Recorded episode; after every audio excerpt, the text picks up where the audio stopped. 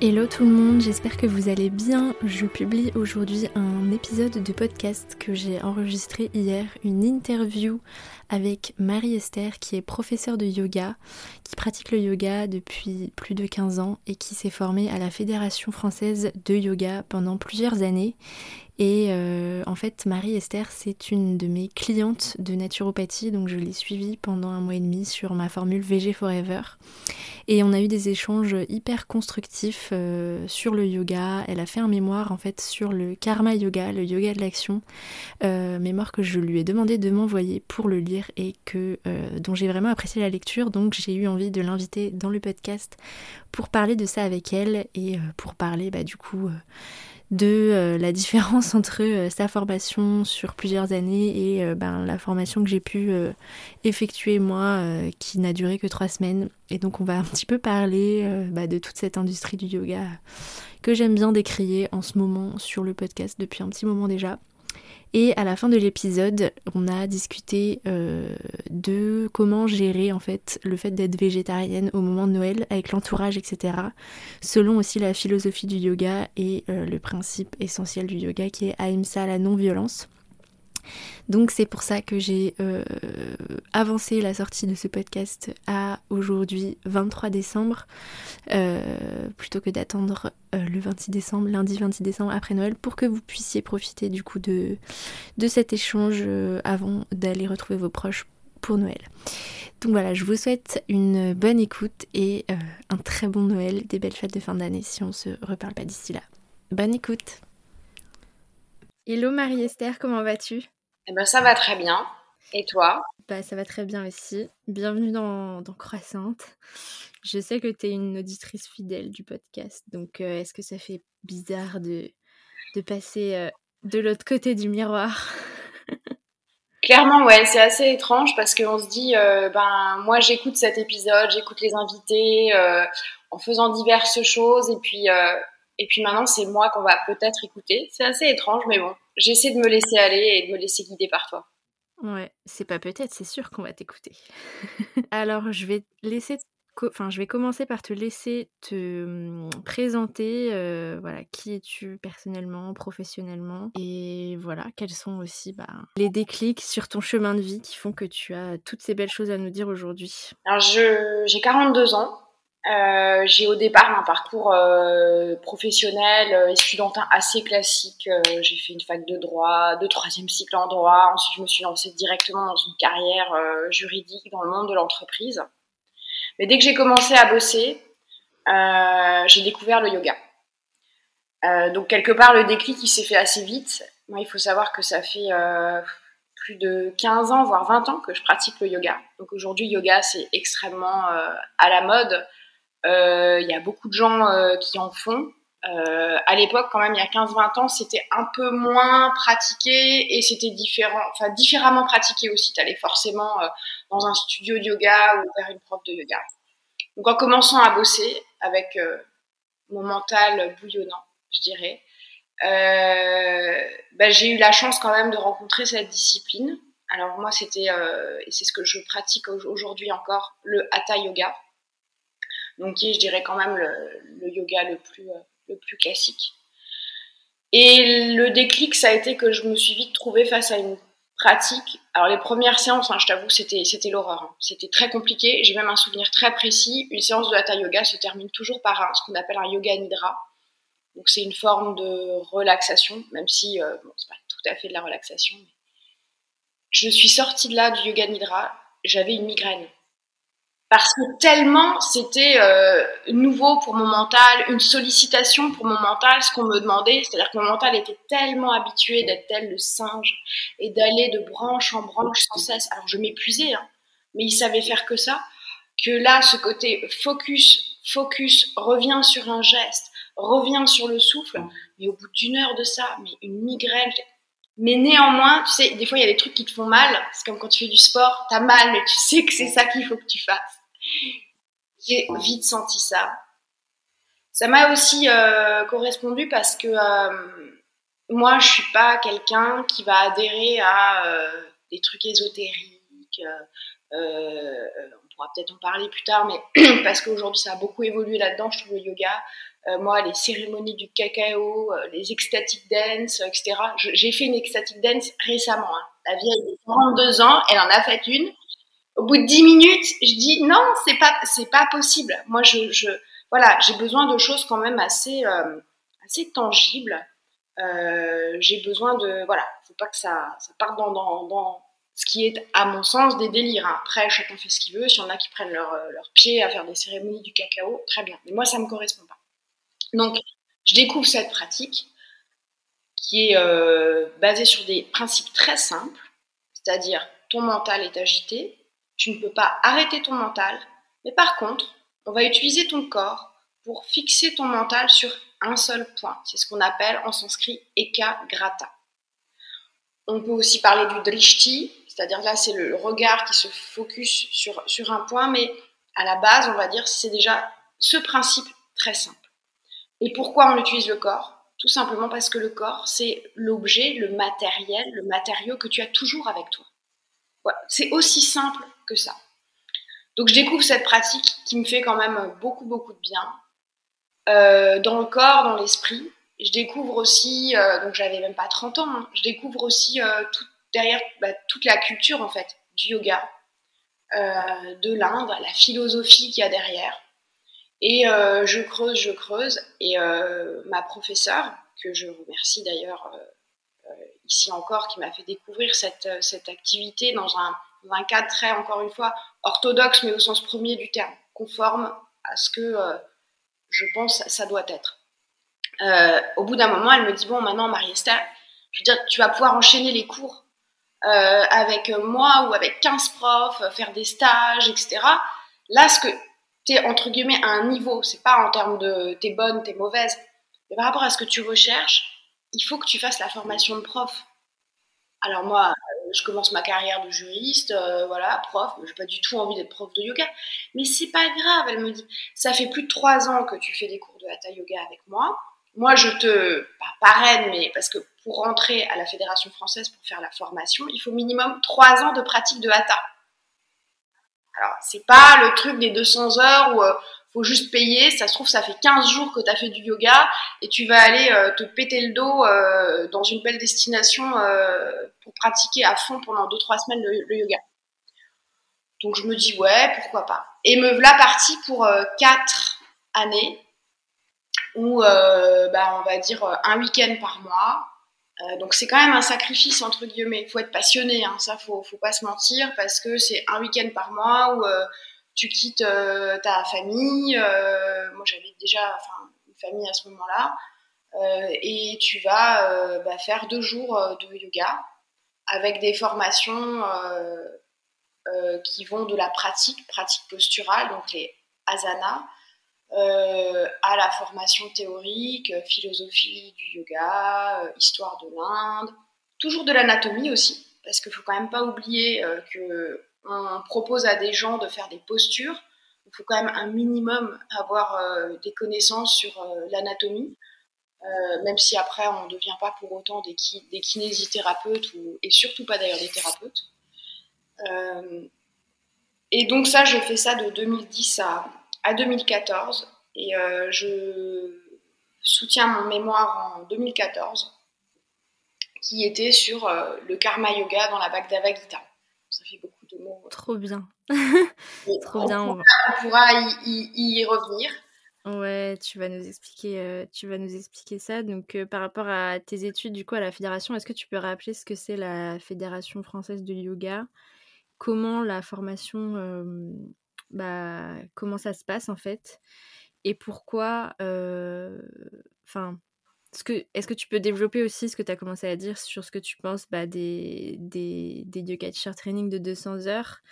C'est une conversation qu'on a eue ensemble euh, quand on a fait euh, notre consultation euh, ensemble. Et voilà, moi j'ai fait mon, mon yoga teacher training de 200 heures à Bali que j'ai effectivement payé pas très cher. Et je me suis retrouvée avec des filles qui n'avaient quasiment fait, jamais fait de yoga. Et, et sur le moment, j'avais apprécié quand même. Et j'en étais ressortie quand même contente et avec le recul maintenant, euh, c'est pas que je regrette, mais je trouve que c'était vraiment de la merde.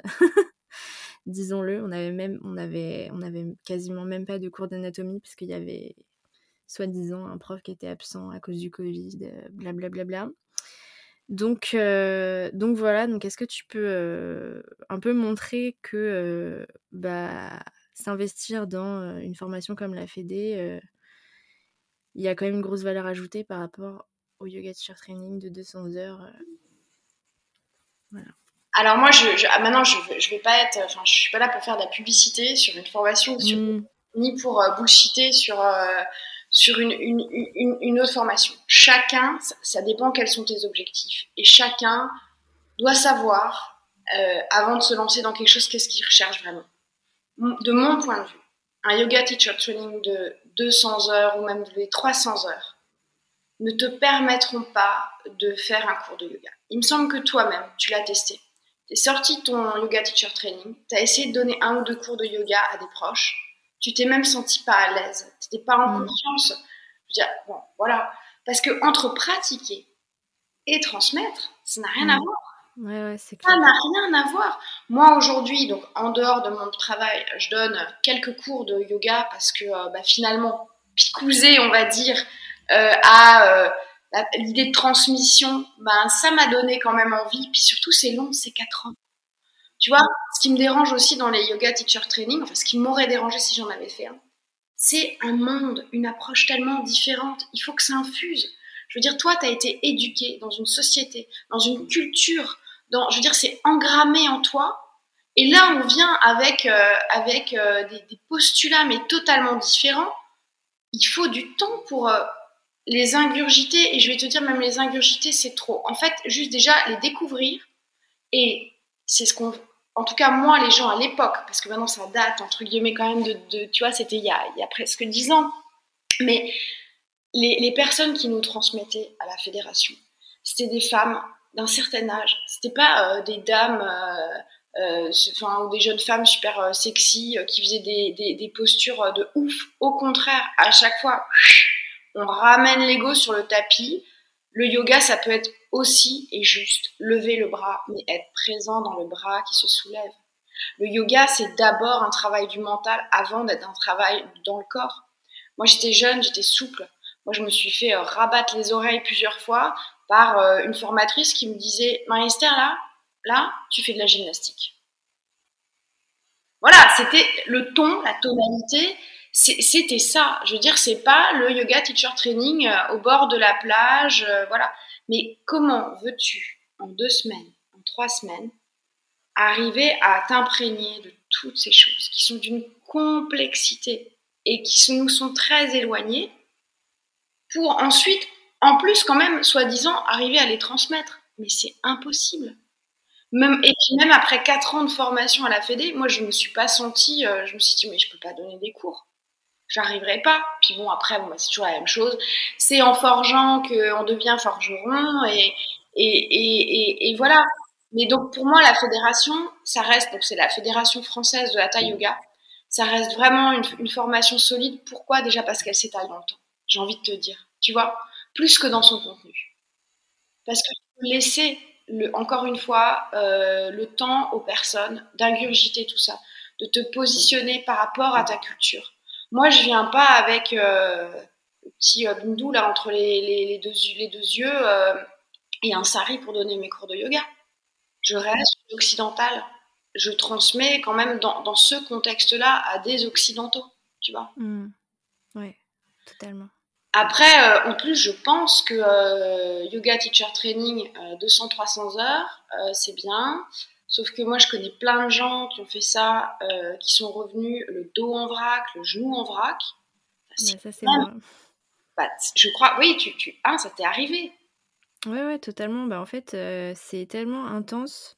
Donc, j'ai déjà, je, je pendant les, les, six mois avant mon, mon yoga teacher training, je m'entraînais. Euh, j'essayais de faire des séances de renforcement musculaire du dos, des épaules et je me, je me, forçais un petit peu, même si j'avais cet élan, de bah, faire, euh, faire une heure de yoga par jour pour être euh, prête. Et malgré ça, au bout de cinq jours de yoga teacher training, euh, j'avais une lombalgie, j'avais mal au genou, j'avais mal, j'avais la nuque bloquée, enfin il n'y avait rien qui allait. Et, et, en fait, le fait de, voilà, 6 jours sur 7 pendant 3 semaines, y être de 6 heures du matin à 19 heures le soir, en fait, tu déjà t'intègres pas et en plus de ça, tu, te blesses, tu t'épuises. Et au bout de ces trois semaines-là, tu es encore, es encore un peu formaté et tu recommences un petit peu ta pratique et tout. Mais moi, au fur et à mesure, j'avais de moins en moins envie de pratiquer. Je me sentais comme une merde quand j'étais devant mes proches à essayer de leur donner un cours. Pour au final, six mois plus tard, ne plus faire de yoga du tout. Mais tu sais quoi, si ça se trouve, ça t'a juste presque dégoûté du yoga. Je, je, caricature peut-être un peu. Mais en tout cas, ce qui est mm. certain, c'est qu'une pratique intensive, comme celle que tu viens de décrire, c'est, enfin, Aïmcha. Le contraire du yoga. La non-violence. Parce que mm. avant, enfin, avant, dans tout ce qui gravite autour du yoga et la philosophie du yoga, on a notamment les Yoga Sutras de Patanjali. Et il y a quand même un des principes de base, c'est quand même la non-violence. C'est-à-dire que tu pratiques pas du yoga juste pour la pratique corporelle. Il y a, je dirais, en amont des principes, des règles de vie. Et parmi ceux-là, auquel je tiens, entre guillemets, beaucoup, parce que c'est aussi ça qui a fait que je suis devenue euh, végétarienne. Vraiment. Moi, je suis devenue végétarienne à cause du yoga et enfin, à cause par le yoga et la philosophie du yoga et ce principe-là. Donc, Aïmcha, la non-violence, euh, mais juste, t'as fait, enfin, on t'a mis dans une situation où tu as fait l'inverse. C'est-à-dire que tu as, tu, parce que Aïmcha, la non-violence, c'est d'abord la non-violence contre soi pour pouvoir être non-violent avec les autres. D'accord? Toi, as été, tu as été violente avec, quelque part avec toi. Donc en plus c'est complètement et puis c'est contre c'est contre c'est contre-productif après juste d'un point de vue physio euh, euh, pour la santé etc. Enfin, c'est voilà, c'est vraiment, euh, enfin, ce que tu me dis. C'est ça tout le paradoxe, c'est que quand tu te lèves le matin pour faire du yoga, tu penses que tu te fais du bien. Donc c'est difficile de comprendre et de réaliser qu'en fait, tu te fais pas forcément du bien en faisant ça. Parce que c'est tellement communément admis euh, que euh, se lever à 6 heures pour, pour faire ses salutations au soleil, c'est... Alors, Louise, on va en venir à un point. Je fais un peu des digressions et des liens avec euh, le yoga et, euh, et euh, le, végéta, le, végétarisme mm. ou le végétalisme. Et, et, maintenant, je vais parler de, de, de la naturo. Je, je, fais juste le lien. Tu me dis, mais, mais c'est mm. bizarre parce qu'on se dit que se lever à 6 heures du matin pour faire des salutations au soleil, c'est bien. Oui, comme on va peut-être te dire qu'en Ayurveda, il faut manger avant 19h et que si tu manges après 19h, c'est d'aide pour tout, tout ton, ton, ton, régime alimentaire et ton corps. Mais sauf que... Les injonctions du bien-être. Mais voilà, si toi, tu as une vie où avant 19h, tu es juste encore au boulot en train de courir dans les transports, c'est quoi si tu vas manger dans la voiture? Non, mais là, c'est sûr, tu digères mal. Donc, à un moment, euh, moi, on me l'a dit aussi, cela je me suis en plus dit mince mon dieu mais alors moi je mange alors attention là attention là tout le monde qui m'entend je fais le truc euh, mais à bannir mais en fait en fait non mais à bannir de comme ça de première vue. Moi je mange à 22 heures. À 23 heures. Voilà mm. bon et eh ben heureusement en discutant parce que comme on m'avait un peu culpabilisé avec toi tu m'as dit un truc, mais qui est une évidence que je sais par ailleurs, mais bon, il a fallu, on a des fois besoin de se faire entendre les choses.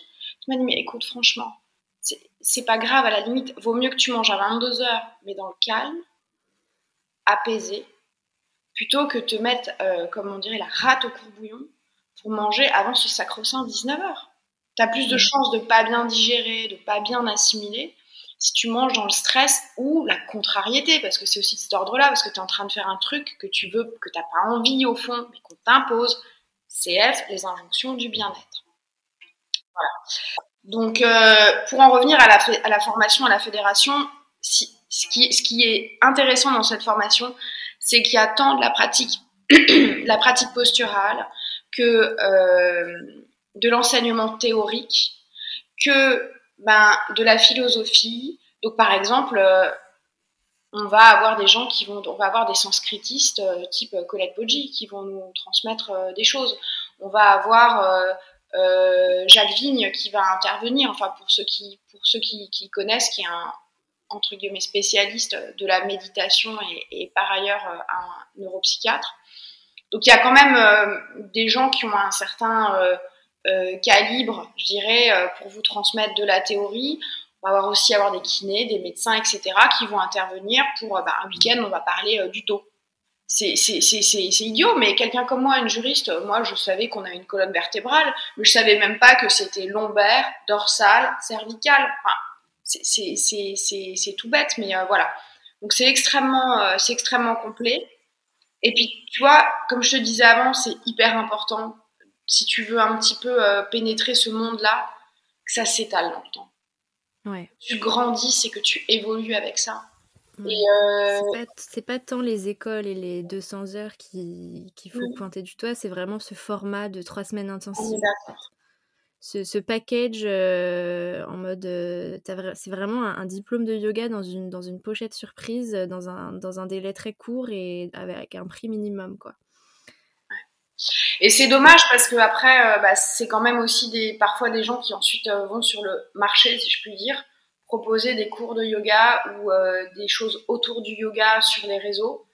Et euh, moi, euh, enfin, je veux dire, voilà, hein, moi, j'ai pas de prétention, je pas une connaissance supérieure à celle des autres dans le domaine, mais fort de ma pratique depuis plus de 15 ans, de ma formation, puis on en reparlera peut-être, mais après, moi, j'ai pas fait que du hatha yoga. Je suis un petit peu allée quand même voir ce qui se faisait ailleurs. Je suis pas complètement dessus. Mais quand je vois aujourd'hui euh, justement des gens qui ont des 200 heures qui se prétendent profs de yoga et qui transmettent des messages sur les, sur les réseaux, mais des fois je lis des choses, mais enfin, c'est, ça n'a pas de sens, ou c'est, enfin, c'est voilà. Hmm. Clairement. Donc voilà, donc, alors euh, après, quand je disais quand même, parce que ça reste important, il hein, ne faut pas être. Euh, je parlais d'orthodoxie au sens premier, c'est-à-dire orthodoxe, voilà, mais, mais, mais pas au sens. Enfin, faut pas devenir non plus euh, euh, ni prosélyte ni fermé. Oui, il faut que ça serve au quotidien de la réalité des gens, quoi. Il y a ça, mais tu vois, sur la formation, on parle de cette formation, on parle du Hatha Yoga, mais il n'y a pas que Hatha Yoga. Je dire, je dis pas que Vinyasa, c'est pas bien. Je dis pas que je vais même là peut-être choquer certains. Bikram, moi, j'ai pratiqué le Bikram Yoga quand j'ai vécu à New York, parce que juste après ma formation, j'ai vécu à New York en plein cœur de Manhattan, donc dans, je dirais, le supermarché du yoga. Donc j'arrivais là, euh, un boulevard se présentait à moi de studio de, yoga. J'avais du temps, donc euh, j'ai essayé. Et franchement, le Bikram Yoga, moi je l'ai pratiqué dans un, des premiers studios de Bikram Yoga euh, à, Manhattan. Honnêtement, mettons Bikram de côté, la pratique, elle n'est pas inintéressante. Enfin, je veux dire, voilà, faut le vivre. J'ai fait ça pendant plusieurs mois. Ça m'a apporté des choses. J'en ai tiré des choses. Pareil, ensuite, j'ai fait les, les niveaux euh, à Yangar. On est aussi. Euh, ça, ça m'a donné encore plus l'obsession, si je puis dire, mais pas d'un point de vue négatif. Mais vraiment le souci, plutôt, on va dire. Le souci de, de, la, de, la posture juste. Parce que Yangar, c'est à l'orteil près. Hein. Ouais. Ah ouais, je sais. J'ai fait quelques cours euh, à Bali Dayangar et c'est ouais, c'est très. Ouais, mais c'est très intéressant parce qu'alors là justement en termes d'éca grata de concentration, plus tu vas être fin sur tes ajustements au niveau de la posture du corps, plus ton mental va être focus. Ouais. Et aussi moins tu auras de chance de te blesser. Mmh. Ouais, c'est clair. Est-ce qu'on passe sur, euh, sur le sujet de ton mémoire et sur le karma yoga? Ben, c'est, vous la, c'est vous la Ok, bah let's go. Alors, est-ce que tu peux nous, nous expliquer du coup ce qu'est le karma yoga? Euh, et voilà, nous introduire un petit peu pourquoi, euh, pourquoi tu as choisi ton, de faire ton, ton, mémoire sur ce sujet, parce qu'on ne l'a pas dit du coup, mais effectivement, un des, une des spécificités aussi de du diplôme de la FEDE, c'est qu'il y a un mémoire à faire à la fin. Donc, est-ce que tu peux nous, parler de ça? Alors, il y a, et euh, pour compléter ce que tu dis, il y a mémoire et mémoire. Et pour ne rien cacher aux gens qui nous écoutent, hein, je pense qu'on peut leur dire, par mmh. Tu m'as demandé que je t'envoie le mémoire que j'avais fait à l'époque et tu l'as lu. Pas un mémoire de thèse, hein, c'est sûr. Oui, oui. Mais c'est quand même euh, un certain nombre de pages et c'est quand même assez documenté. Il y a quand même, euh, voilà, c'est parce qu'il y a mémoire. Oui, oui c'est pas, pas, un mémoire universitaire euh, de master d'anthropologie, mais ça reste quand même avec un niveau intellectuel. voilà, c'est pas, c'est pas du niveau collège, quoi. Mais en même temps, ça se lit, euh, ça se lit bien. Et euh, donc, je me souviens que je l'ai lu euh, quand j'étais en vacances à Ahmed. je l'ai lu à la plage avec ma Kindle et je lisais des passages à ma, ma copine Manon, qui fait beaucoup de yoga aussi. Et c'était très percutant, quoi. Donc, donc voilà, je te laisse nous dire ce qu'est nous expliquer ce qu'est le karma yoga dans tes mots et, comment tu l'as, comment as travaillé dessus. Alors, tu vois, je dirais un peu en introduction, tu as dit c'était percutant c'est pas parce que Marie-Esther parlait du karma yoga que c'était percutant. C'est parce que le message du karma yoga, c'est le karma yoga dans la Bhagavad Gita.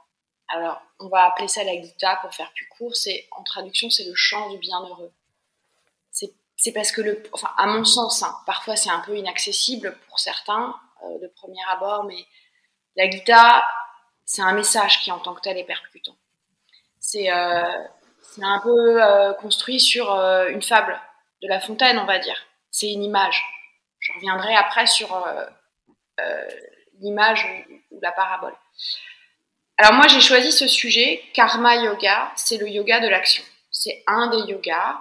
Il y, a la, il le Bhakti Yoga, ça c'est le yoga de la dévotion, bref, il y a plusieurs yogas.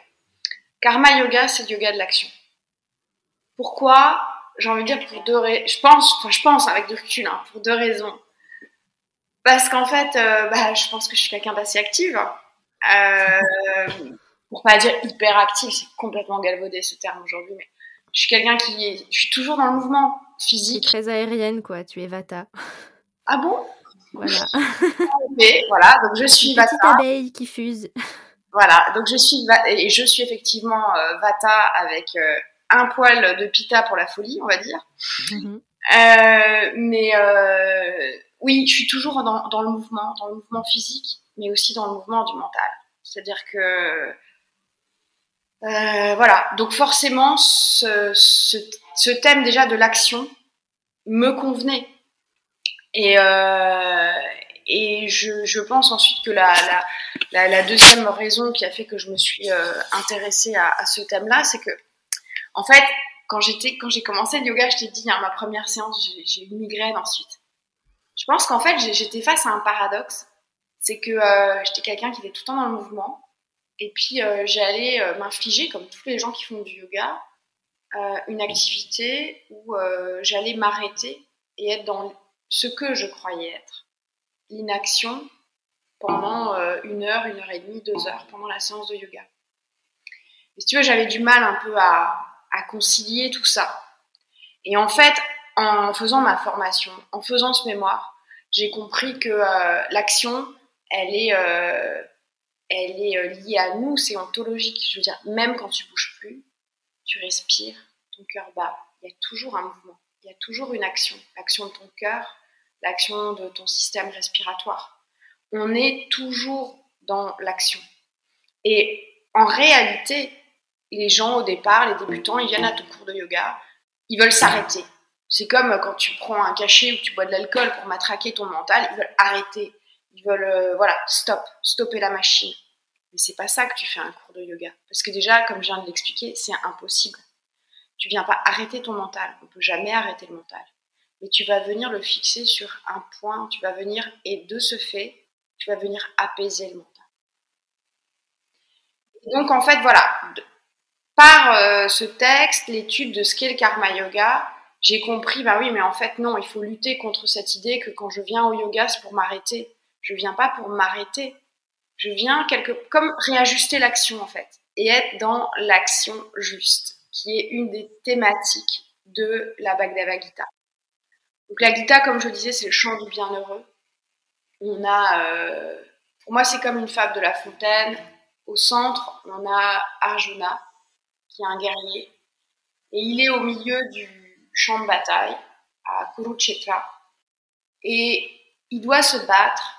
Et en face de lui, vous pouvez un peu imaginer, c'est des grands champs de bataille. En face de lui, eh bien, il doit se battre contre un camp dans lequel il y a des cousins à lui. Et là, il s'arrête et il sait plus quoi faire. Il est figé. Vous voyez bien l'image et, le fait que ça, c'est des situations qu'on a dans le quotidien. C'est-à-dire que tout d'un coup, on est figé, on ne sait plus quoi faire parce qu'il y a eu une problématique. Parce que voilà, et, on, et donc il est figé et il demande à Krishna, qui est entre parenthèses un avatar en fait de Vishnu, il demande à Krishna, donc Krishna c'est celui qui, euh, euh, qui guide le, le, char, qui conduit le char. Il demande à Krishna, bah, qu'est-ce que je dois faire? Faire, action.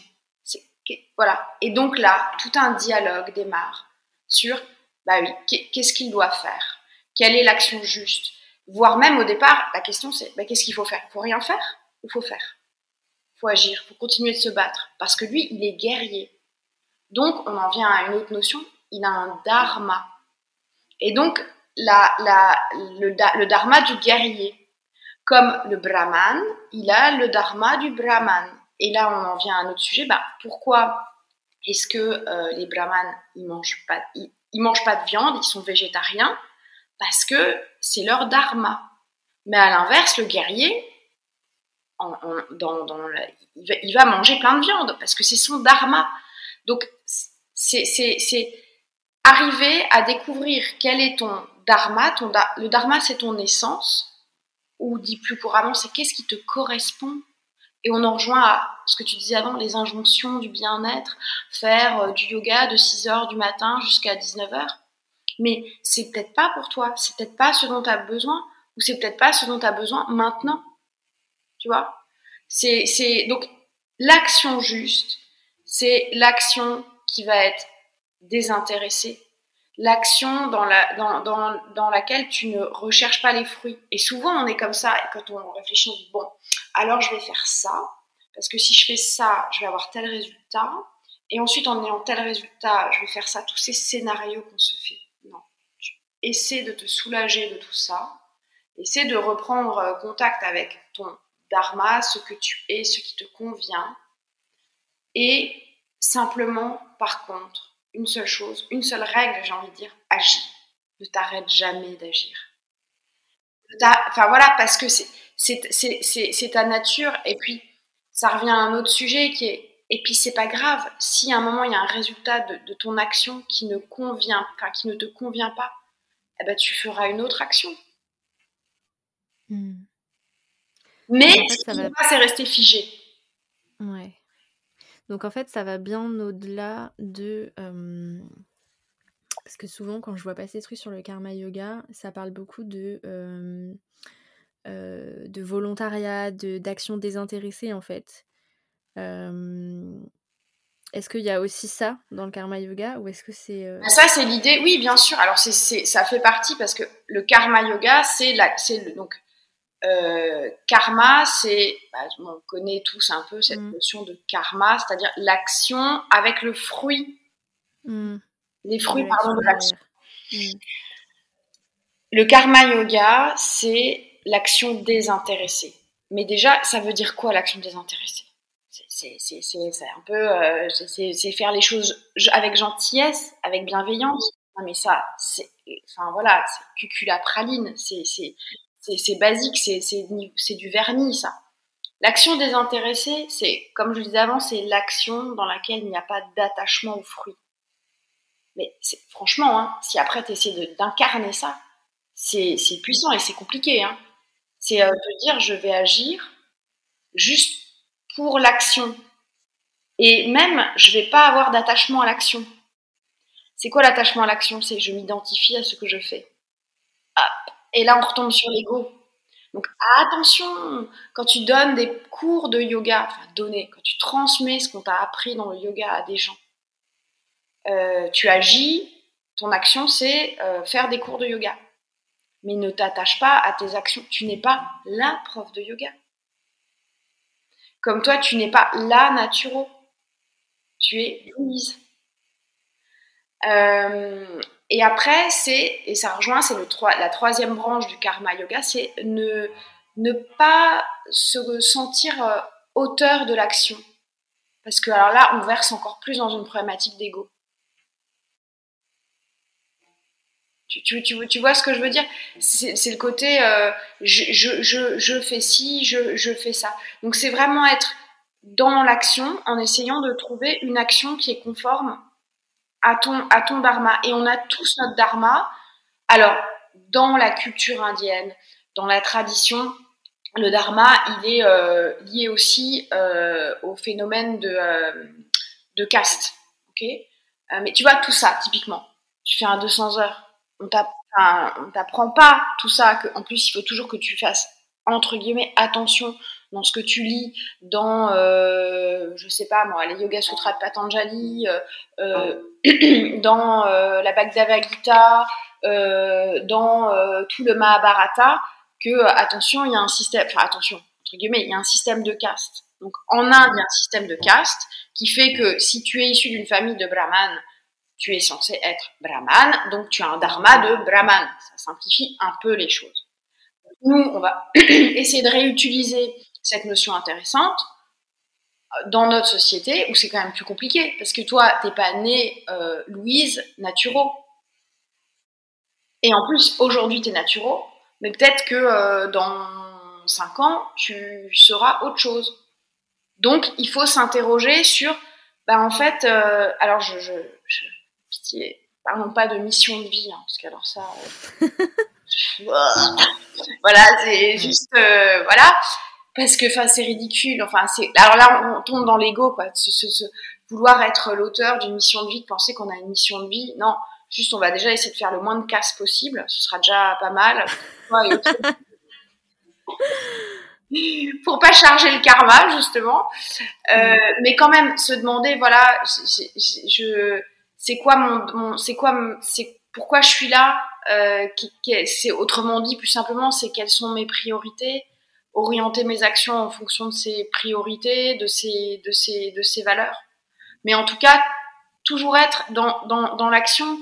Et moi, ce mémoire que j'ai fait sur euh, le message du karma yoga dans la Gita, ça m'a vraiment fait changer la vision que j'avais de l'action. Parce qu'avant, j'étais dans une action, alors à fond sur euh, orientée sur les fruits. Moi, c'était ma vie, c'était un jeu d'échecs. Hein. Tu vois, si je fais ça, on va se passer. Voilà. Euh, mais à un moment, quand tu arrives t'arrives pas tout le temps, mais les rares fois où tu arrives à. Tu sens de manière que euh, tu es en train d'agir sans rechercher le fruit de l'action. Tu es simplement dans l'action, j'ai envie de dire, presque pour la beauté du geste. Karma Yoga, c'est aussi quelqu'un qui, quelqu'un, quelque chose qui te réconcilie avec euh, l'amour de la discipline. C'est-à-dire l'amour de la discipline, j'entends par là de bien faire les choses. Et comment tu conseillerais de commencer à pratiquer dans son quotidien de manière euh, très concrète? Alors, il n'y a pas de. je pense qu'il n'y a pas de, de, conseils hyper concrets, genre to-do list, faites ci, faites ça. Ça, c'est vraiment. Euh, il n'y a pas de solution, euh, le médicament miracle. Mais je sais pas comment toi tu le pratiques dans ton quotidien? Un exemple alors déjà, je te confirme qu'il n'y euh, a pas de morning, il a pas de karma yoga morning routine. Pas possible ça. Non, il n'y a pas. Euh, il n'y a pas, il a pas de petite potion euh, qui, qui, va te permettre de, en, en, en ingurgitant, d'arriver à ce résultat. De mode d'emploi. Non, non, plus, mais j'ai envie de dire, euh, bah, commencer. Alors là, je sens, je pense qu'on va, on va perdre tout le monde, mais c'est pas grave. Je le dis quand même parce que je le pense bah, commencer peut-être par lire la Bhagavad Gita.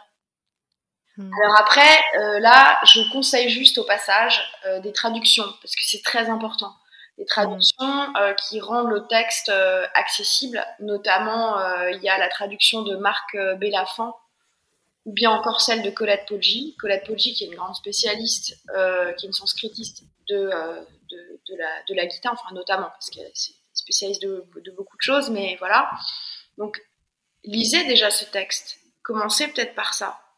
Ensuite, si vraiment vous n'avez pas euh, le courage ou la volonté euh, de lire ce texte, essayez, j'ai envie de dire, de, vous demander euh, pourquoi j'agis. Qu'est-ce, qui m'anime en fait quand je mène une action, quelle qu'elle soit. Hein. téléphoner à quelqu'un, offrir un cadeau. On va déjà commencer par des choses assez, euh, euh, voilà, qui vont vite permettre de comprendre les problématiques de fruits de l'action, de tout ça. Et en fait, après, on affine au niveau de la granulosité du questionnement. Et finalement, on va pouvoir se poser la question pour presque chaque geste de la vie quotidienne. Quand je fais telle chose, pourquoi je le fais? Qu'est-ce qui m'anime? Est-ce que je suis dans l'action juste? Est-ce que c'est conforme à ce que je suis? Alors après, euh, c'est une expérience intéressante. Après, tu peux pas vivre comme ça euh, au quotidien, 24 heures sur 24, hein, sinon ça devient, euh, ça devient un peu, un peu fou. Mais, tu vas avoir besoin de beaucoup de fleurs de bac. ouais, ouais. Mais ça te permet de, de, de, de te réajuster. Et après aussi, bah, garder ce, ce vraiment ce, ce, ce, concept que je dois rester dans l'action. Ne te fiche pas sur ton champ de bataille, euh, agis, reste dans le mouvement. Je veux dire, là, et, tu vois, tu retrouves ça dans plein, euh, dans plein d'autres disciplines. Le mouvement, euh, c'est, c'est la vie. Hein. C'est, mm. voilà, faut toujours rester en mouvement. Agis. Ouais. Bah, du coup, ça fait une bonne transition avec la, dernière question que j'avais par rapport à ce sujet, parce que c'est un peu ces passages-là qui nous ont, euh, qui nous ont paru percutants avec euh, ma pote quand on l'a lu, euh, quand on était en vacances ensemble. Ton Alors que vous faisiez les grosses crêpes. Justement. Oui, et qu'on était toutes les deux, on a, en fait, on n'arrêtait pas de se dire qu'on avait beaucoup, beaucoup de mal à se motiver à travailler, qu'on, pas qu'on perdait le sens, mais qu'on savait pas quoi faire et qu'on n'avait pas l'énergie de déplacer des montagnes comme, comme voilà ce que, comme je peux l'avoir en ce moment euh, de la conversation qu'on a eue en privé avant. Donc en quoi l'inaction est délétère pour les humains selon le karma yoga? L'inaction, elle est délétère parce que qu'est-ce qui va se passer? C'est automatique, j'ai envie de dire. Euh, si tu n'agis pas, ton mental. Alors, déjà, il y a deux, il y a deux types d'actions. Hein. Il y a l'action du corps et il y a l'action du mental mais euh, il vaut mieux être dans une action du corps parce que dans l'action du mental, vite, euh, le mental se perd lui-même en fait. Euh, et si tu es dans l'inaction, qu'est-ce qui va se passer? Eh bien simplement, tu vas être dans ce phénomène du mental qui, tel le singe, va de branche en branche. Et en fait, je pense que tu vois, t'évoquais ta situation, ton expérience avec ton ami ou T'as beau être sur une plage au soleil en train de boire un jus de fruits, euh, il fait 27 degrés, euh, l'humidité est idéale, euh, tout est au top, les doigts de pied sont en éventail, mais tu geins, entre guillemets, dans ta tête, mentalement ou avec ton interlocuteur, parce que ça va pas, j'arrive pas à me motiver. Et puis en même temps, je me culpabilise de pas me motiver, mais bien que je me culpabilise, j'arrive quand même pas à me motiver, et ainsi de suite. Et on est parti pour euh, voilà des heures comme ça. Et ben voilà, ben voilà, c'est juste ça. L'inaction, ça t'expose à ça.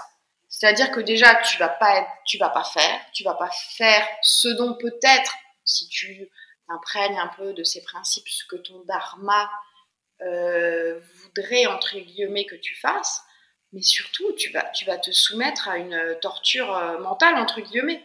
On l'a tous vécu avec des mentales différents et donc avec une intensité différente, mais qui nous écoute là en ce moment et n'a jamais été dans la situation d'être sur le canapé ou dans son lit et à se dire euh, je devrais faire ci, je devrais faire ça, mais j'en ai pas la force en même temps je me fouette parce que je le fais pas. Mmh. Mmh.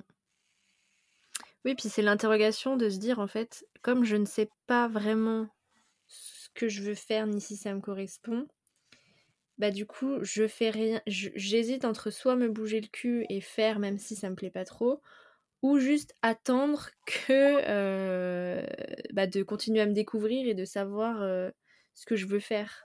Du coup, en me laissant un peu vivre, quoi. Alors là, j'ai en plus quelques années d'expérience de plus que toi je ouais. m'arrête tout de suite.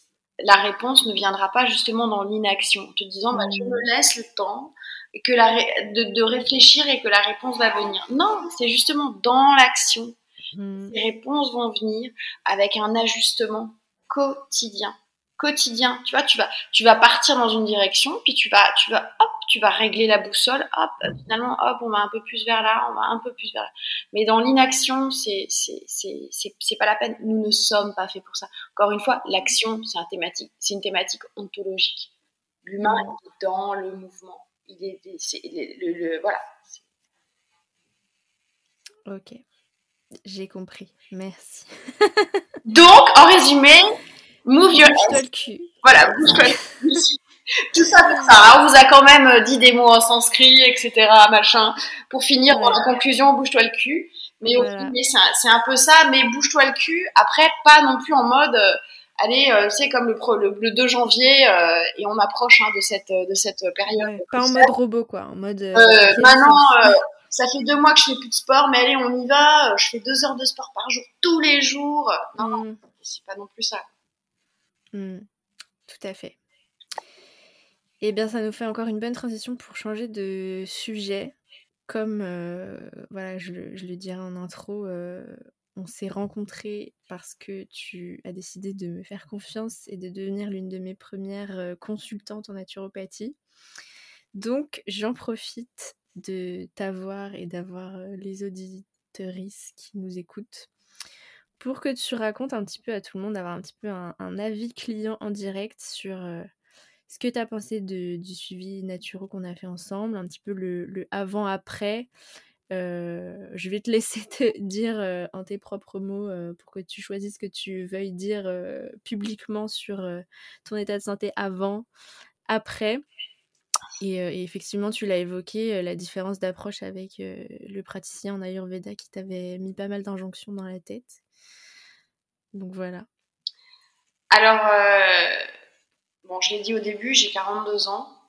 Tu es beaucoup plus jeune, on va dire, que moi. Et on peut se demander euh, qu'est-ce qu'une femme, mère de deux enfants de 42 ans, va aller venir écouter la prêche d'une. Non, mais c'est ça. Je veux expliquer. Je veux expliquer ça. La prêche d'une jeune femme. Euh, débutante dans ce secteur alors que euh, la nana elle est prof de yoga elle nous a fait ses grandes tirades sur le karma yoga tout ça eh bien, pourquoi? Parce qu'en fait, justement, déjà, effectivement, j'avais pu euh, avoir un, échange avec euh, un, naturo où, euh, bien que l'approche naturopathie, elle me convenait parce que voilà, je veux dire, il y a du cousinage entre le yoga, l'ayurveda, la naturo, il y a, voilà, forcément, ce type d'approche me, convenait mais on était dans une approche qui n'était pas sensible, au sens euh, noble du terme. Alors que forcément, quand on parle de, de, de naturaux, d'humain et d'alimentation, il faut aussi parler à la sensibilité. Et je sais pas comment te dire, et encore par Instagram, moi je suis pas une folle des réseaux, et, euh, mais on, a fait un, appel découverte. Et en fait, euh, j'ai senti qu'il y avait cette sensibilité. Euh, et c'est super important. La sensibilité, c'est une forme d'intelligence. C'est ce qui te permet euh, à toi, Louise, quand tu prends quelqu'un en charge, et comme moi, je pense dans le yoga, quand je transmets euh, cette, cette, discipline à quelqu'un sur le tapis, tu vois, c'est ce qu'on a, c'est ce en, conduite, on appelle ça aussi ça téléphone, c'est-à-dire ça, ça renvoie. Tu vois ce que je veux dire? Tu arrives à ressentir des choses sans, sans partir dans des, dans des délires, mais tu ressens des choses. et donc ça, tu peux l'incorporer ensuite dans ce que tu transmets.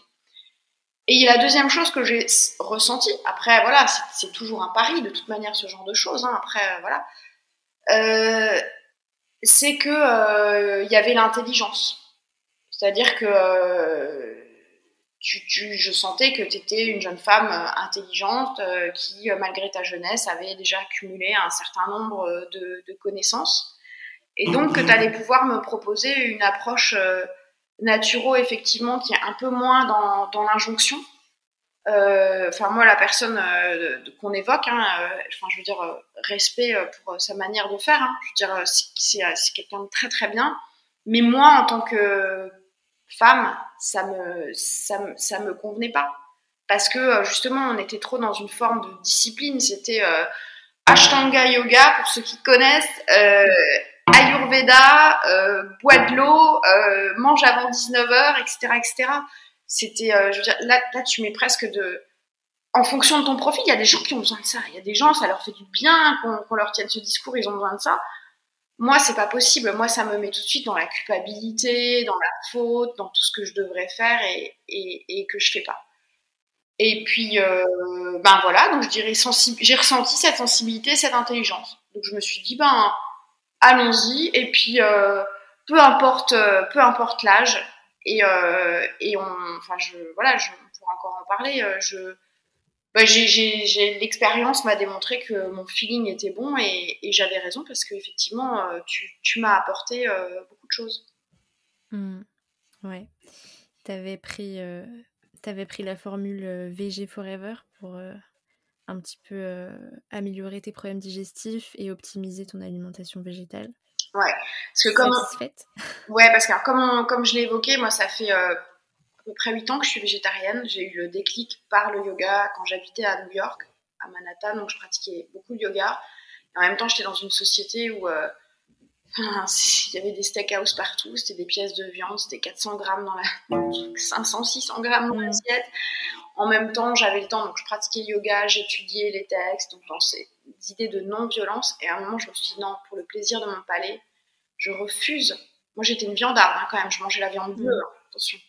Je mm. refuse, je, je, je, veux plus, juste pour mon plaisir, participer euh, à tout ce système qui génère de la souffrance animale.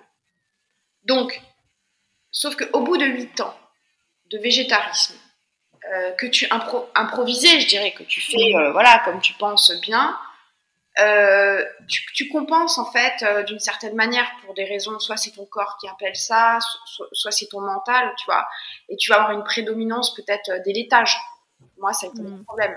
Une quantité de laitage, euh, si avec du recul, quand il réfléchit, mais c'est hallucinant. Je dis pas que le lait c'est mauvais pour la santé. Il faut pas non plus prendre ce contre-pied là. Mm. Mais moi, c'était dans des volumes euh, entre les yaourts, le fromage, euh, le, le, le, enfin, voilà, trop de trop de laitage. Euh, peut-être pas euh, prendre des compléments alimentaires. Toi, clairement, tu m'as indiqué des compléments alimentaires à prendre. Mais aussi, quand je parlais de l'approche sensible, c'est que on n'a pas que regarder ce qu'il y avait dans l'assiette. C'est-à-dire que toi, tu proposes aussi, euh, ben, enfin voilà, c'est, ça peut paraître anecdotique, mais euh, des fleurs de bac, euh, parce que tu vas aussi, voilà, voir un peu aider une humeur ou, ou, un, ou un mental. Et en fait, c'est, en fait, c'est un, tu proposes tout un ensemble qui, quand on le met en place au fur et à mesure, devient assez harmonieux et apporte effectivement un confort de vie. Alors moi, je vais être là, on va tomber dans Allô Marie Popo, hein, comme on avait dit. bon, en naturo, c'est quand même un peu le sujet, hein, donc désolé. Mais moi, je vais quand même dire mon problème. Hein. Euh, c'est simplement en fait que j'avais voilà un transit euh, complètement irrégulier avec plutôt une tendance à la constipation et en bonne vata avec euh, mm. des gaz, des ballonnements, etc. Et euh, honnêtement, ouais, tu, ce que tu m'as proposé euh, m'a permis de bien réguler. Après, voilà, on est, on est dans une approche naturelle, ça, ça, ça change pas ton organisme. Encore une fois, je suis une vata, donc euh, voilà. Mais ça m'a vraiment euh, beaucoup, euh, beaucoup aidé sur le plan du transit sur le plan physio, j'avais aussi tendance à énormément grignoter la nuit. Donc c'est genre, je me levais presque en somnambule mmh. à 3-4 heures du mat et j'allais taper la moitié d'un paquet de gâteaux. Mais ça, je pense que c'était mental et physique. Il y avait des manques et en, en, mangeant mieux, en mode diurne, ton corps, enfin, tu, tu, tu, fais plus ça ou quasiment plus ça. Mmh. Oui, et puis ça change pas l'organisme, enfin en tout cas ça ne change pas du jour au lendemain, mais tu as quand même une modification de terrain qui se voit pas forcément sur un mois et demi de suivi, mais qui va effectivement se ressentir euh, dans l'année qui va venir. Et, et, je suis trop fière de t'avoir aidé à faire tout ça, c'est trop bien. Et puis bah, surtout bravo, enfin bravo à toi, parce que moi je, te donne, je te donne un petit peu des clés, mais c'est toi qui, c'est toi qui fais. La naturopathie ça marche pas si la personne n'est pas motivée, donc. Euh, donc je suis contente d'avoir pu travailler avec toi parce que pour le coup, tu étais bonne élève. Donc j'ai ce côté assez discipliné, c'est justement pour ça que j'ai senti en fait que ça allait matcher avec toi parce que mm. je, étant disciplinée, il faut pas venir avec un truc trop discipliné parce que c'est avant, c'est voilà. Donc j'ai envie de dire à tous ceux qui nous écoutent, euh, si vous vous sentez euh, justement un peu dans cette catégorie quand même euh, sensible, j'ai envie de dire, mais pas hyper sensible, c'est pas ça le sujet, mais que vous avez quand même besoin au-delà de l'hygiène et de la discipline, qui est en même temps, parce que c'est les deux, qui est quand même un regard sur ce que vous êtes, sur sur votre sensibilité.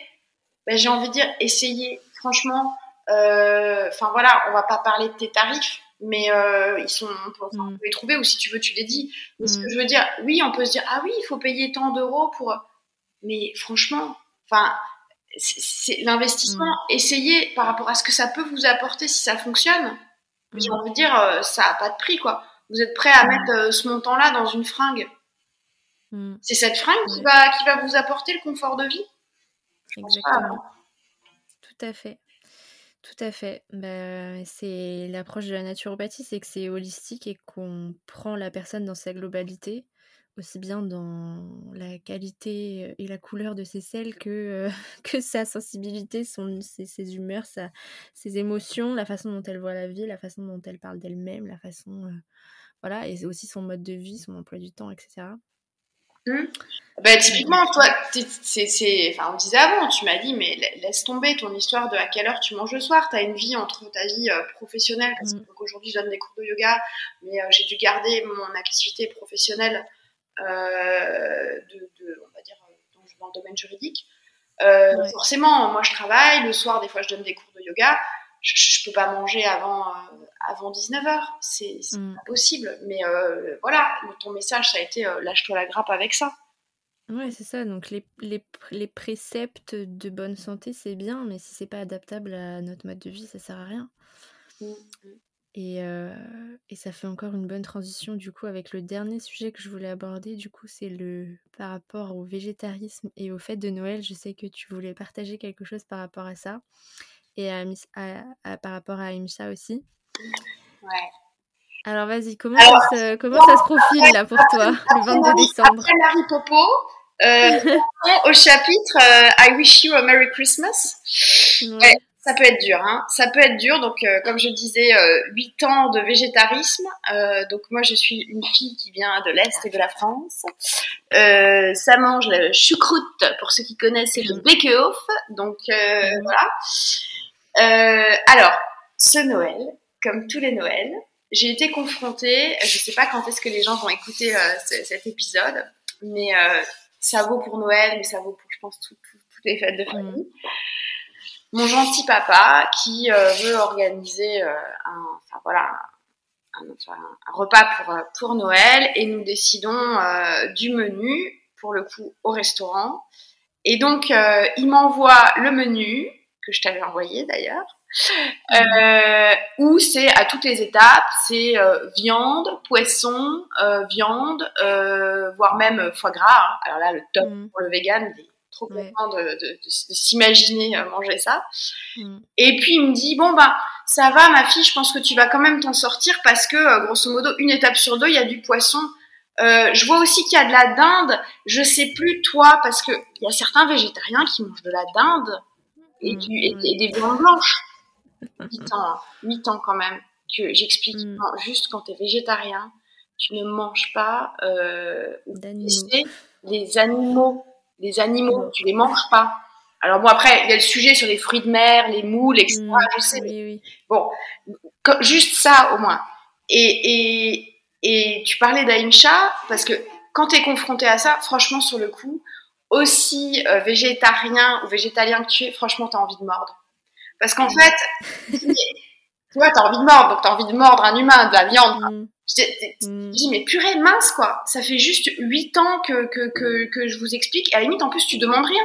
Moi, comme j'ai mm. toujours dit, me demandez rien. Moi, à la limite, un repas où je mange que ce qu'on, les sides, les, les, enfin, ce qui va à côté, euh, les féculents, les légumes, les machins, mais ça me va très bien.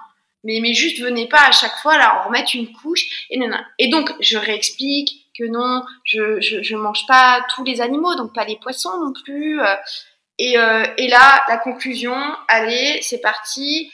Oh, mais oui, mais avec toi, de toute manière, les repas, c'est toujours compliqué, tu demandes toujours des aménagements, etc. Bon, là, tu as encore plus envie euh, de non, parce qu'on est dans le on, commence à te reprocher des choses, d'être compliqué, etc. Et euh, moi, au début, je me battais. Et finalement, je me suis rendu compte que euh, quand tu es végétarien ou tu es végétalien, tu fais pas ce choix de vie pour euh, te lancer dans des débats comme, tu sais, quand tu lances les discussions sur la politique à Noël, tu vois, pour te friter avec ton tonton qui est, qui est facho. Tu vois, c'est pas, le but. Mais tu te retrouves dans des situations comme ça. Parce que, tu l'as dit, Aïmcha, c'est-à-dire que quand même, au départ, tu peux être végétarien pour des raisons de santé. Hein. Mais à mon sens, enfin si tu l'es pour des raisons idéologiques, c'est pour Aïmcha, pour la non-violence. Mm. Parce que tu veux euh, réduire ta nuisance que tu fais euh, à, tout ton environnement, à la terre, aux animaux, etc. Et à toi-même aussi, hein. enfin je veux dire même pour la santé, c'est de la non-violence envers soi-même aussi. Voilà. Et, et tu te retrouves bah, quelque part à t'engueuler avec des amis ou avec euh, ta famille. Et ça, ça génère aussi, c'est un acte de violence mm. vis-à-vis de soi, ça te fait du mal. Et puis tu fais du mal aux autres, tu, tu endommages ton relationnel et on ne devient pas végétalien ou végétarien pour ça. Et, je trouve qu'il y a beaucoup de gens qui essaient d'être végétariens ou végétaliens et qui échouent, je pense, à cause de ça. Parce que mm. il faut se préparer à ça avant, j'ai envie de dire. Savoir qu'on va venir, euh, entre guillemets, te chercher avec ce sujet-là, que ça va des fois être compliqué, quand tu vas aller au restaurant, on va te poser 40 000, mais pourquoi tu manges pas ça? Ah, et si tu manges ça? Est-ce que tu manges ça? Et ceci, et ça va te faire un trou dans la tête. Donc moi, mon, ma solution aujourd'hui, c'est l'humour. C'est-à-dire que j'arrête d'emblée et je, je pose la question, comme on dit toujours, euh, quand on te pose une question, t'as pas envie de répondre ou tu sais pas quoi répondre, c'est quoi la technique? Hop, tu poses une autre question. Et ben moi, quand on me lance sur le terrain, je fais, euh, tu savais que euh, Einstein était végétarien? Et boum, hop, t'as remis une pièce dans le dans le jukebox et ça part sur sur sur le sujet. Et voilà, Franchement, moi, j'invite je, toutes les personnes qui nous écoutent, qui veulent le devenir ou qui le sont, ne vous épuisez pas là-dedans. Aïmcha, n'oubliez pas, non-violence, ça sert à rien de vous battre avec les autres, de vous énerver. Prenez le contre-pied, faites une blague, posez une autre question et on pa passer à un autre sujet. On ne doit pas être des végétariens de combat. Tu vois, enfin, Louise, je sais pas ce que tu en penses, mais mm. Oui, oui, totalement. Puis c'est pas en c'est pas en foutant une mauvaise ambiance à table qu'on va convaincre des gens, quoi. Donc euh, il vaut mieux montrer l'exemple, montrer qu'on mange bien, qu'on est heureux, qu'on est aligné avec ses valeurs, qu'on est en meilleure santé, que tout se passe bien, que si on en a la possibilité, que ce qu'on cuisine c'est pas dégueulasse. Et voilà, et puis on peut pas changer et, et, forcer les gens à aller sur un chemin euh, où ils ne sont pas encore ou où, ils ne seront jamais et c'est ok aussi quoi. Puis je pense que c'est la nature humaine, tu vois, quand tu es végétarien, tu as une particularité et donc euh, l'autre en face a envie de creuser cette particularité et de, et de, et de venir sur, euh, sur ce terrain. Mais encore une fois, ne devenons pas des végétariens de combat. Parce qu'après, on passe pour des militants, euh, pour des sectaires, alors que par définition, ce qui a fait, ce qui nous a mené vers le, végétarisme ou le végétalisme, ça, c'est pas c'est pas c'est pas ces valeurs là et il y a prendre le contre-pied dans la discussion et après factuellement bah, il y a des solutions moi j'ai envie de dire ne dites même pas que vous voulez un menu végétarien surtout qu'en général les menus végétariens dans les restos c'est cata, c'est-à-dire qu'on te fait, euh, on te fout 3 euh, kilos de fromage justement et, de gruyère parce qu'on pense qu'il faut compenser euh, les protes par du gras, ce qui, mm. est une hérésie, mais voilà. tu dis rien, tu pousses la viande, tu pousses le poisson, tu manges les sides, comme je disais avant. Franchement, t'en meurs pas, ça, ça, ça, ça suffit, ça suffit amplement où euh, tu vas dans ta famille et puis à la limite tu dis rien à personne et tu viens. Tu passes chez Picard. C'est ce que j'allais dire. Tu prends. Alors ramener ta lunchbox, ça fait un peu, mais même tu passes chez Picard et tu prends et tu prends ton plat et t'embêtes personne et puis euh, et puis voilà. Et aussi savoir faire des incartades. C'est-à-dire que moi, en principe, pas de l'étage, pas pas deux. Hmm. Euh, bon, si je vais à Paris, je suis dans la super pâtisserie à tester ben voilà, ben je vais manger une pâtisserie avec euh, du beurre et des œufs et, c'est pas grave. Oui, parce que si le facteur contexte et le facteur plaisir aussi est là, ce qui moi n'était pas du tout le cas avant-hier soir dans ma famille, il n'y a pas d'incartade possible parce que même les gens qui mangent de la viande autour de moi sont en mode en train de se forcer parce que c'est dégueu. Et que combien de fois après un repas chez ma grand-mère, j'ai été vomir, mais même pas vomir parce que j'étais en mode culpabilité, juste parce que j'avais envie de vomir et que j'allais être malade et que en mode intoxication alimentaire. Donc parfois ça peut aussi éviter euh, voilà, les, les, euh, les trucs dégueux euh, mal cuisinés ou du traiteur à 35 euros par personne, foie gras inclus. donc, euh, donc, donc oui, mais ça sert à rien de... En fait, le message aussi à faire passer, c'est que le repas de Noël, c'est 0,001% de vos repas de l'année. Donc, en fait, quel est le problème? Mmh. Ouais n'en faites pas euh, l'épiphanie euh, de votre végétarisme. C'est-à-dire euh, c'est pas c'est pas le moment où absolument il faut que ce soit 100% compatible avec votre régime végétarien. Mais en même temps, ne vous laissez pas imposer ce que vous n'avez pas envie de vous laisser imposer, comme toi tu l'as fait pendant des années pour aller se faire vomir. je veux dire, mm. non quoi.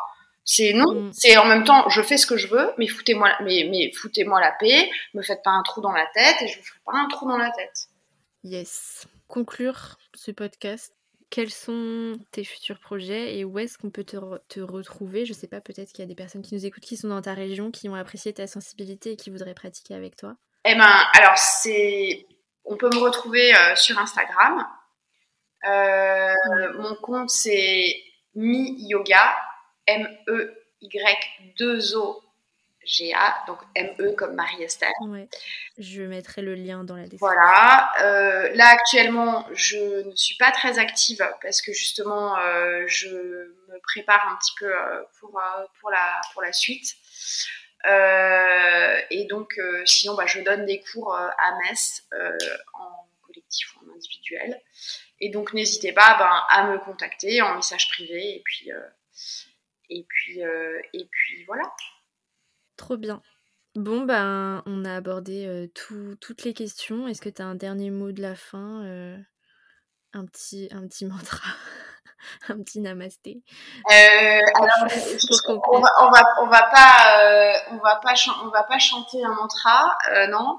Mais voilà, j'ai envie de dire, rester dans, dans l'action, rester mmh. dans le mouvement. Et, euh, et euh, bah ouais, n'hésitez pas aussi en même temps à toujours venir vous interroger, vous réinterroger, quel que soit votre âge. Et c'est s'interroger dans chacune de ces actions comme d'un point de vue plus macro sur euh, voilà, qu'est-ce que je fais là, pourquoi je suis là, qu'est-ce que j'ai envie de faire. Et là, on rejoint le dharma. Et puis, euh, bah ensuite, oui, si vous avez des petits soucis euh, de, de, transit, n'hésitez pas à consulter euh, Marie Popo alias Louise. Ouais. Euh, non, non, vraiment. franchement, sincèrement, je le dis avec, avec humour, et, mais bon, je pense que tu commences à me connaître, c'est une manière déguisée un peu, voilà. Mais c'est sincère. Franchement, j'ai de, de mon âge, j'ai rencontré beaucoup de professionnels du, du bien-être. Et Enfin voilà, tu n'as rien à, tu n'as rien à envier aux autres et ta jeunesse euh, n'est absolument pas euh, un, un Merci, merci, merci. J'ai les, j'ai les yeux qui commencent à devenir humides. il est temps de se quitter. Oui, il est temps de se quitter, mais merci beaucoup. C'est une très belle rencontre. Euh, bah, je suis ravie de faire ce métier, de rencontrer des belles personnes comme ça. Donc, donc trop, trop bien. Merci pour tout ce que tu nous as partagé. Et oui, ce que je te disais, c'est que pourquoi ne pas mettre ton mémoire à disposition à la lecture des gens? Je, pose ça là, mais peut-être que ça peut intéresser des gens. Donc, donc très bonne, très bonne idée. Bah mais j'avais bien enregistré ton idée. C'est ce genre de petite idée que tu m'as transmise où je me suis dit, mais, mais en fait, t'es complètement t'es complètement pas à côté de la plaque, mais t'es es sur un gisement entre guillemets et tu, tu, tu, tu partages pas, c'est pas exploiter au sens euh, en, tirer les fruits, mais, mais je veux dire, je, je, suis passionnée, euh, je crois en ce que je fais, j'ai envie de le partager, mais je me donne pas les moyens de le partager. Mmh. Et c'est un peu ce que tu as, ce que, délicatement, on va dire, ce que tu as mis en, ce que tu m'as permis de, de mieux voir. Mmh. Tout à fait. Bah là, tu vois, ton mémoire, tu peux le remettre un petit peu en forme euh, numérique et tu, tu le proposes euh, à la vente ou même, voilà, euh, pas cher, juste pour récupérer des adresses email et commencer à te, à te créer une petite base de clientèle pour, le, pour avoir pour lancer des cours ou que sais-je, ça peut, ça peut être une idée, quoi. Parce que comme ça, tu partages en même temps. Voilà, c'est tout pour le coaching business. ouais, bah, écoute, toi aussi, tu devrais penser à une reconversion. Euh, ouais. Euh, euh, je vais, je vais déjà essayer de vivre de mon activité pleinement et, rembourser mon, crédit à venir. et, et, voilà. Bah, merci à tout le monde d'avoir écouté l'épisode jusqu'au bout. On a une conversation riche, dense et, et longue, donc merci d'être resté jusqu'au bout. Et merci Marie-Esther pour bah, tout ce que tu as partagé. Merci de ton invitation. Et, et, à très bientôt. et à très bientôt et bonne fête de fin d'année à tous. Bye